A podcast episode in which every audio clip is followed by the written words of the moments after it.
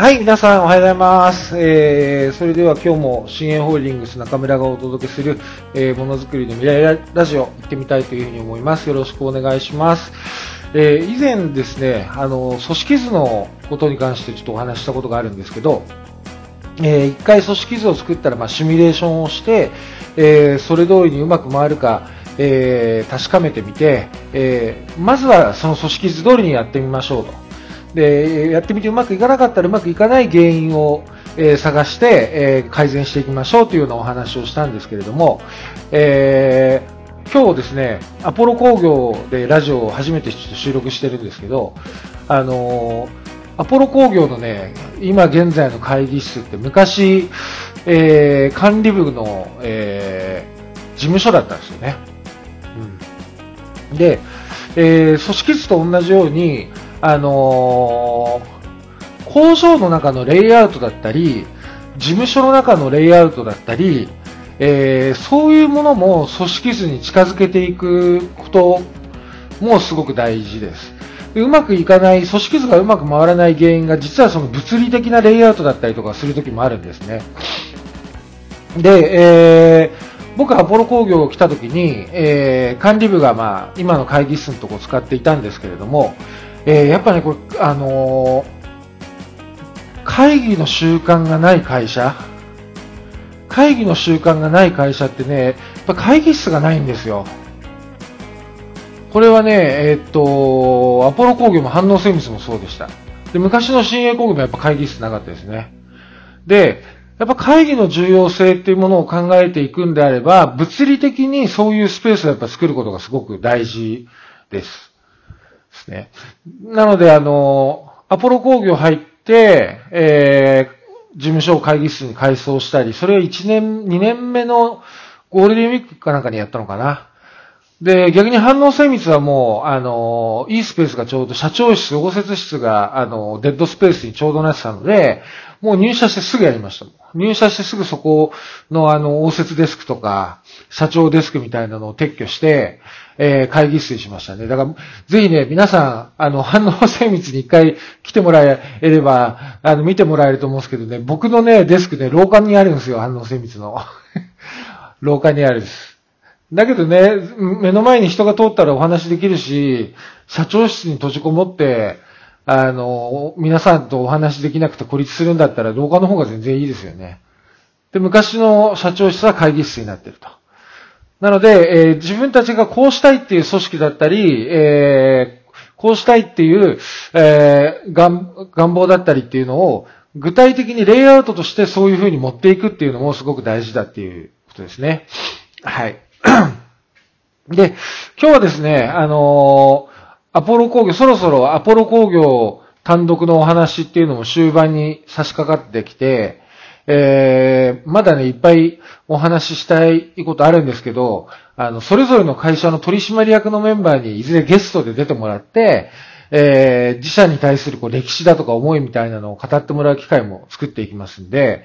えー、これからは私の方からですね、反応精密のグループインに関して、えー、少しずつちょっと、あの、匂わせながらお話を進めていったらいいかなというふうに思います。で、まず、まあ、反応精密を M&A する理由にな、理由はですね、まあ、アポロ工業で、えー、電気自動車向けのあの部品の製作をしてます。で、そのですね、電気自動車がやっぱすごい、あの、欧州で、あの、ガソリン車の新車販売が中止になった方、中止にいずれなるんですけれども、そういうこう、特需に向けてですね、あの、すごい勢いで注文がやっぱり当時増えてたんですね。その EV 関係の、EV 向けの部品ってことですね。で、僕がアポロ工業入った時は、その仕事は確か2ラインぐらいしかなかったのかな。1ラインか2ラインぐらいかな。だったのが、もうあれよあれよと注文が増えてきて、もう、もう1ライン増設しなきゃいけないってって3ラインで今やってるんですけど、あのー、もうね、これ以上、あれですよ、アポロ工業って調整区域に立ってるので、あの、これ以上、あのー、増設もできないし、あの、機械も、だから、増やせないんですよね。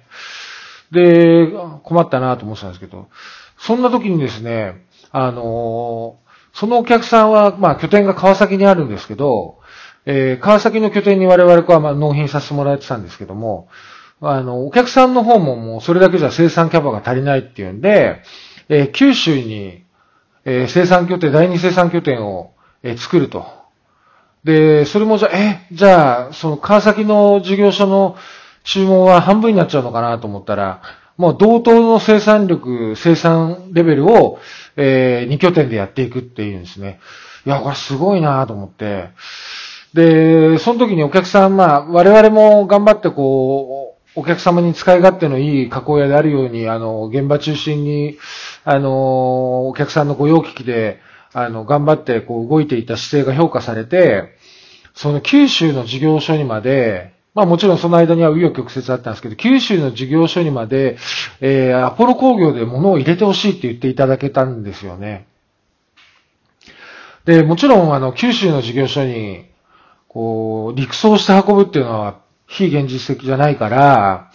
何らかしらの形で現地で生産するしかないんですけど、やっぱりね、昔は高度経済成長期だった時は、あの、ね、初めの方で言った腕や作れやの時代ですよね。その時代は、えー、現地に工場を出して現地の人を採用して現地で生産するっていうやり方で良かったと思うんですけど、今は、まあ残念だけどどう考えてもこう業界がシュリンクしていくっていうフェーズの中で、それはリスクだからやりたくないなって僕は思ったんですよね。だから、やっぱりだけど、九州の外注さんをちゃんと管理できるかっていうのも自信がなかったので、まず九州の会社をね、M&A できないかと思っていろいろ探しました。で、一社、あの、まあ、熊本の企業が商談っていうか、あの、お話乗ってくれたんですけど、やっぱそれは条件が合わなくて、えー、成立しなくて、えー、もうやっぱちょっと M&A は無理だっていうことになって、で、現地の会会社を、えー、探してですね、地元のこう、あの産業振興センターみたいなところを頼って、ちょっと地場の加工屋さん紹介してくださいって言って、えー、そんで今、あ業務提携というかパートナーシップを組んでやっている会社さんが、えー、高山プレスさんっていうところですね。で、えー、高山プレスさんには、あの、まあ、機械をこう、このね、EV 向けの仕事っていうのは難しいところが、あの、他のプレス品と兼用できないんですよね。あの、もう専用で使わなきゃいけない設備になってくるので、で、そこはもう、あの、高山プレスさんにこう、いや、我々の仕事でこの機械専用にしてくださいっていうわがままは言えないなと思ったので、まあ我々の方で機械を用意して、えー、御社に対応するので、えー、我々が、こう、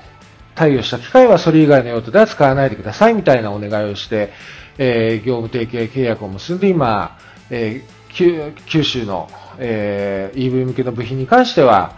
並行生産してもらっているということですね。それぐらいこう、まあ、やっぱり EV 関連の部品っていうのは勢いが今ありますと。言った中で、えー、アポロ工業もお客さんからこう、川崎の事業所に向けてこう増産要請が入ってくるんですけれども、で、さっき申したように、もうアポロ工業は敷地の拡張も工場の増設もできない。って言った中で、あのー、いや、どうしよう。で、埼玉県内のプレス屋さんを探して、まあ、それでご縁があって、えー、お会いできたのが、反応精密ってことですね。うん。で、反応精密は M&A するときもすごい紆余曲折とかいろいろ課題とかハードルがあったんですけど、えー、ここら辺の話に関してはまた、あの、次回改めてお話しさせていただければなというふうに思います。えー、今日は以上です。じゃあねバイバーイ。